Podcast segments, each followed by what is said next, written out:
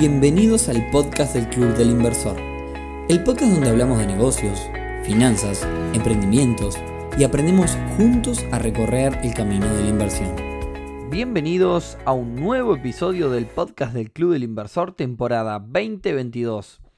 Hoy viernes 18 de marzo, episodio número 95. Ya casi estamos llegando al episodio número 100, que vamos a hacer algo especial, todavía no sé qué. Pero bueno, el 100 es un número redondo y probablemente el episodio 104 tenga algo de especial también porque se van a cumplir dos años sin interrupciones de este podcast. Cada año tiene 52 episodios. El episodio de hoy, tal cual dice su título, trata de invertir sin dinero, o mejor dicho, con dinero que no nos pertenece.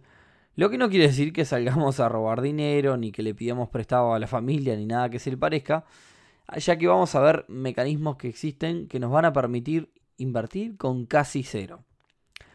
Hace poco, eh, les cuento cómo es que llego a esto, hace poco hicimos un episodio sobre los bancos, donde mucha gente nos comentó sobre el ítem de los préstamos para empresas. Y el otro día conversando con una emprendedora, le planteamos justo con, otro chico este, la idea esta de, que a su nivel, al nivel que está ella, ya no es necesario que la inversión tenga que salir de su bolsillo que básicamente podría invertir un montón de dinero sin dinero propio. Y así fue un poco que terminamos, terminamos armando el capítulo de hoy. Por otra parte, me gustaría catalogar este episodio como un episodio no apto para principiantes. Es decir, si recién comenzás en este mundo y este es el primer episodio que escuchás, te recomiendo no hacer nada de lo que vas a escuchar ahora. Porque esto es para, gente que, que no solo ordenada, sino que tenga quizás un poco de trayecto en el mundo de las inversiones. Pero antes, y como siempre, clubdelinversor.uy. Sin lugar a dudas, la mejor comunidad para aprender sobre inversiones y conocer, gente que está para esta. Si nos escuchás por primera vez, date una vuelta por nuestra web, seguinos en las redes, donde estamos como arroba clubdelinversor.uy en Instagram y de la misma forma en las demás redes. Que la verdad me parece que ya ahí te va a sumar un montón sin tener que sumarte a ningún lado. Pero bueno. Y después de este mini chivo que hace mucho no lo hacía, vamos al tema del día de hoy.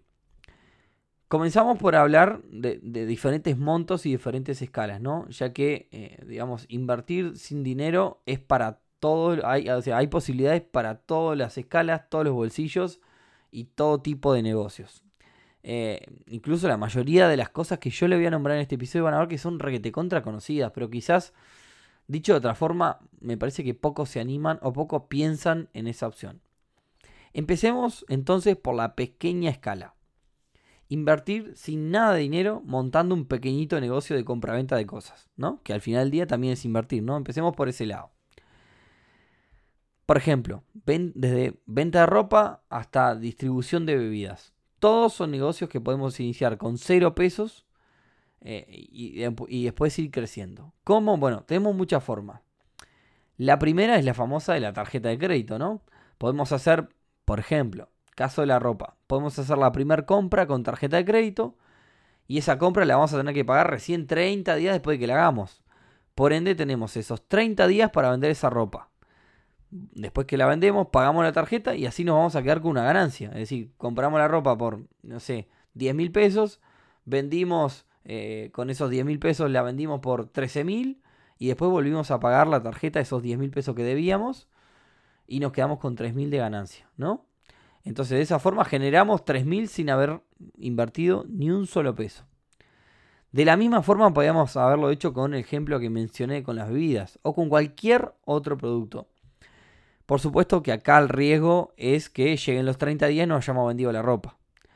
Y tener que terminar pagando con dinero que en realidad no tenemos. Entonces, todo este episodio va a ser igual. Siempre se está asumiendo un riesgo alto, por eso digo que no es para cualquiera. En este tipo de negocios, en caso de la bebida o la ropa, eh, suele ser normal también tener productos a consignación. Es decir, comprar productos sin pagarlo. Entonces, en ese caso, por ejemplo, sería otra vía. No necesitamos ahí de la tarjeta de crédito. O sea que ahí también podríamos hacer el negocio, por ejemplo, en el caso de las bebidas. Sacar bebidas a consignación, revenderlas y lo que no vendamos lo entregamos. Y lo que vendamos entregamos lo que, lo que no, eh, digamos, el coste que nos cobra el mayorista y nos quedamos con la ganancia. Incluso, si por ejemplo no tenemos la posibilidad de acceder a un, proveedor que nos dé consignación, quizás tenemos algún conocido que trabaje en el, en el rubro y en el rubro de, gastronomía y demás, se trabaja mucho a crédito, entonces quizás nos puede prestar una compra a crédito a algún proveedor, algún, algún conocido. Y bueno, le pedimos una compra a su nombre y de esa forma trabajaríamos, usaríamos su crédito, digamos, ¿no? La otra alternativa en estos pequeños negocios suele ser la compra por encargo. En ese caso, el cliente paga el producto antes de recibirlo. Por ejemplo, casos donde traemos el producto desde el exterior. O bien nos da una seña eh, y después nos completa el saldo. Allá, ahí, digamos, la clave de ese caso es la confianza que logremos desarrollar. Porque para que alguien te pague todo el producto y espere a recibirlo, tenemos que ser, construir, digamos, una, una relación de confianza con nuestros clientes antes de poder realizar eso. Bien, sumamos un escalón más sin alejarnos todavía de la idea de montar negocios. Si en lugar de tener un negocio de compra-venta, vamos por el, negocio, por ejemplo, de la idea innovadora, una idea, algo que apunte a escalar algo grande, a algo que vaya, termine jugando en las grandes ligas. Ahora, ¿cómo hacemos todo esto sin invertir un solo dólar? Bueno, obviamente vamos a precisar muchísimo tiempo y voluntad, pero hay varios caminos. Eh, lo, hemos mencionado en muchos de los episodios de este podcast. Como decía, entonces tenemos varias formas. La primera es apelando a los fondos no reembolsables de instituciones como la ANDE, Agencia Nacional de Desarrollo, como ANI, Agencia Nacional de Investigación e Innovación, que son instituciones del gobierno que eh, nos dan fondos que no tenemos por qué devolver. Por supuesto que para apelar a estos fondos no, no, solo nos va a llevar un montón de tiempo, sino que nos va a llevar un montón de esfuerzo y, que nuestra idea tiene que ser eh, innovadora por demás por encima del mercado.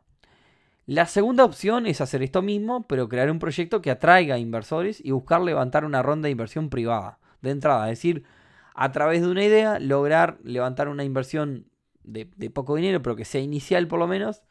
Este, el problema es allí que a diferencia de los fondos no reembolsables, en este caso si levantamos una ronda con una, ronda se le llama cuando uno empieza, digamos, a levantar, a, conseguir dinero de inversiones de los primeros, eh, o sea, una ronda significa que cuando uno sale a buscar inversiones de diferentes eh, personas e inversores privados. El tema es que en este caso, como decía ahí lo último, eh, sería todo a costas de entregar parte del proyecto. El inversor te va a pedir parte, digamos, del proyecto a cambio de la inversión. Pasemos, por ejemplo, al lado de la bolsa, ¿no? Porque todo el mundo diría, sí, invertir sin dinero solo en negocio. No, la bolsa. Una forma de invertir sin dinero invirtiendo en bolsa. Si realmente, por ejemplo, nosotros nos dedicamos al trading, ¿no? Conozco, me sobran los dedos de la mano para, dedicar, para, mencionar personas que se dedican solo a esto. Pero si supongamos que somos el, Superman de los traders. Eh, somos unos cracks operando en el mercado. Bueno, si queremos, si tenemos esa condición, hay empresas que lo que hacen es tomarnos una prueba y si tenemos éxito, nos dan cuentas con, ya, con fondos ya, ya de otros inversores. Es decir, nosotros quizás recibimos una cuenta con 50 mil dólares y con esa cuenta, nosotros como somos crack y somos los Superman de del trading, vamos a ir operando, vamos a hacer crecer esa cuenta de 50 mil dólares, supongamos, a 80 y de esos 30 mil dólares que ganamos nos vamos a llevar parte de esas ganancias. Ahí estamos haciendo dinero sin, con un talento básicamente, sin este, haber invertido nada. Ese es un ejemplo en la bolsa. Por ejemplo, para seguir nombrando otros rubros, criptomonedas. Bueno, el caso de criptomonedas puede ser una compra-venta, como es el caso de la, de la compra-venta de negocios de cosas. Con la tarjeta de crédito, compramos criptomonedas, comenzamos a comerciarlas, eh, comenzamos a operar, trading o lo que hagamos con las o staking, cualquier cosa que hagamos con las criptomonedas. Y tenemos 30 días para pagar ese dinero que invertimos con la tarjeta de crédito. Sabemos que en 30 días tenemos que, si compramos 10 mil dólares de cripto, tenemos que generar 11 o, generar los 10 más una ganancia para poder devolverlos. Y ahí básicamente tenemos 30 días para generar dinero sin haber, este, sin haber puesto nada. Claramente el caso de la tarjeta de crédito, como ya lo hablé en el episodio de la tarjeta de crédito, el que pone el dinero es el banco. O sea, es un préstamo preaprobado del banco y nos estamos aprovechando de dinero del banco. Pero al final del día, este, este proyecto, este episodio trata sobre eso. Para ver otros casos, por ejemplo, mercado automotriz, gente que se dedica a comprar y vender vehículos. Conozco empresas, por ejemplo, que compran, por ejemplo, compran un vehículo de 10 mil dólares a un mayorista del rubro, por así llamarlo, ¿no? Compran un vehículo de 10 mil dólares con un cheque propio a 45 días. ese mismo vehículo que compraron en 10 lo venden en 15 días en 12 mil dólares. Cuando llega la hora, se cumplen los 45 días, ya tienen los 12 mil dólares y le deben, digamos al, al que le emitieron el cheque, le deben 10. Entonces se quedaron con 2 mil dólares sin haber puesto ni un mango. Está, eh, no es la mayoría de los casos de las transacciones de en lo que tiene que ver con los vehículos, este tipo de compras. Pero sí conozco casos que se hacen, obviamente que se lleva a construir una relación de confianza entre cliente y proveedor y demás. Pero bueno, lo que quiere decir es que hay casos donde se hace y básicamente en este caso que yo me estoy mencionando se están creando dos mil dólares de la nada. Donde eh, básicamente, obviamente, el que compra ese auto bajo esa responsabilidad se juega, se juega la vida a que en esos 45 días va a vender el auto en más plata de la que, de la que pidió, de la que emitió el cheque, ¿no? Eh, básicamente está emitiendo un cheque el día 1 sin fondos, ¿no? Ustedes dirán, escucha esto, qué horrible. El día 1 no tiene los fondos, está emitiendo el, el día 1 porque sabe que en 45 días se la juega toda a que los va a tener esos fondos.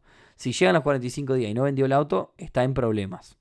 Repito, no es para cualquiera este tipo de transacciones. Son cosas muy arriesgadas y hay que ser, digamos, eh, muy jugado, conocer muy, mucho el rubro en el que uno trabaja. En la línea de los cheques, bueno, si trabajamos, por ejemplo, para el Estado, podemos cotizar un trabajo, supongamos 100 mil pesos, un trabajo que le hacemos con una empresa al Estado, mediante una licitación. Cuando ganamos esa licitación, buscamos un inversor que nos dé 30 mil pesos y le ofrecemos, supongamos, 45 mil pesos que le cedemos de esos 100 que tenemos para cobrar. Lo que se llama un factoring. El inversor nos dio 30, con esos 30 nosotros hacemos ese trabajo, eh, le devolvemos 45 y terminamos cobrando 100, ¿no? Tenemos costos de impuestos y demás. Supongamos que ganamos 10 mil nomás de esos 100, pero ganamos 10 mil sin hacer absolutamente nada. No es sin hacer, sin haber invertido. El que invirtió fue un inversor hicimos un factoring, que puede ser con un inversor, puede ser con una empresa también. La otra alternativa cuando sos empresa eh, grande, digamos, es, eh, como comentamos en el episodio de los bancos, los préstamos. Que debo decir que tras averiguaciones, eh, donde tengamos una empresa grande, podemos acceder a, tasas del 3 al 5, 6, 7, 8% anual, que son tasas relativamente bajas, este, no para empresas, pero sí bajas para las oportunidades que hay en la vuelta.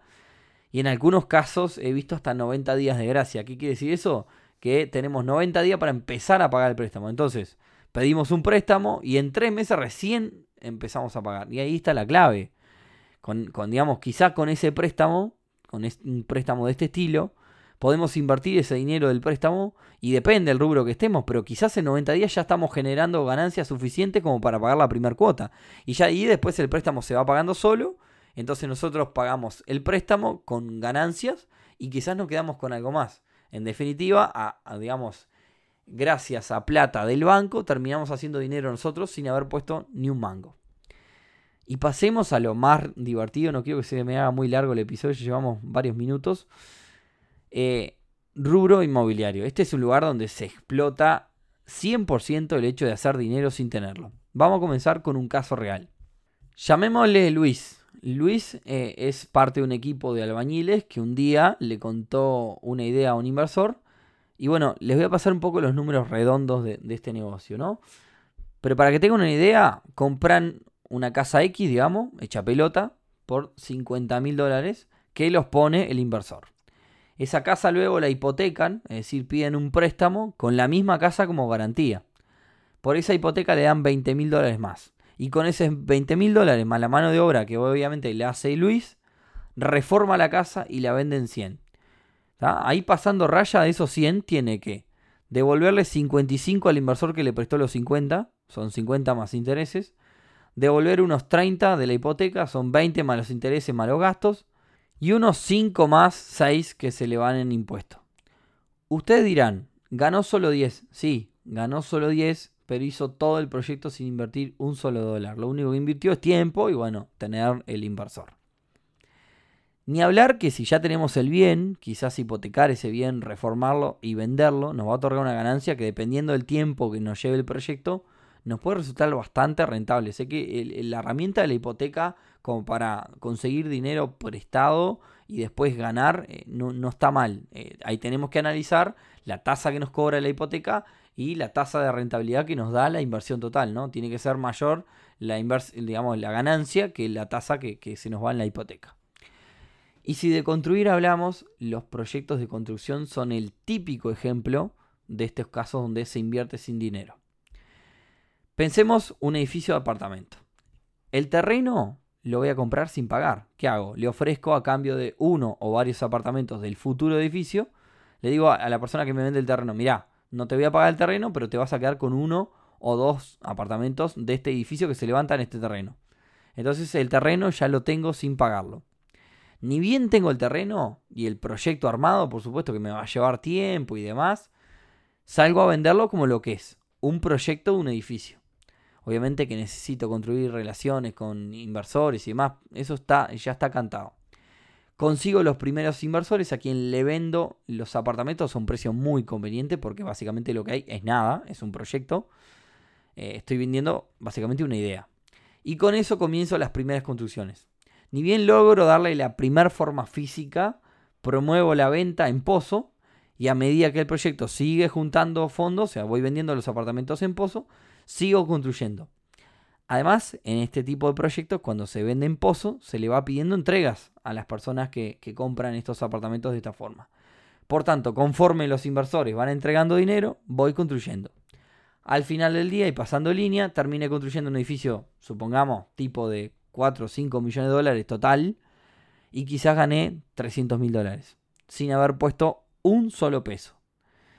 Obviamente que dicho así parece una papa, parece muy fácil, claramente no lo es, pero es uno de los mejores ejemplos donde estamos invirtiendo con plata de terceros sin haber puesto ni un solo dólar. Obviamente que de este tipo de envergadura no, no, no es que mañana escuchemos este episodio y podemos salir a hacer esto. Eh, salir a hacer esto. La realidad es que, eh, nada, por algo hay ciertas empresas que lo hacen, no todas.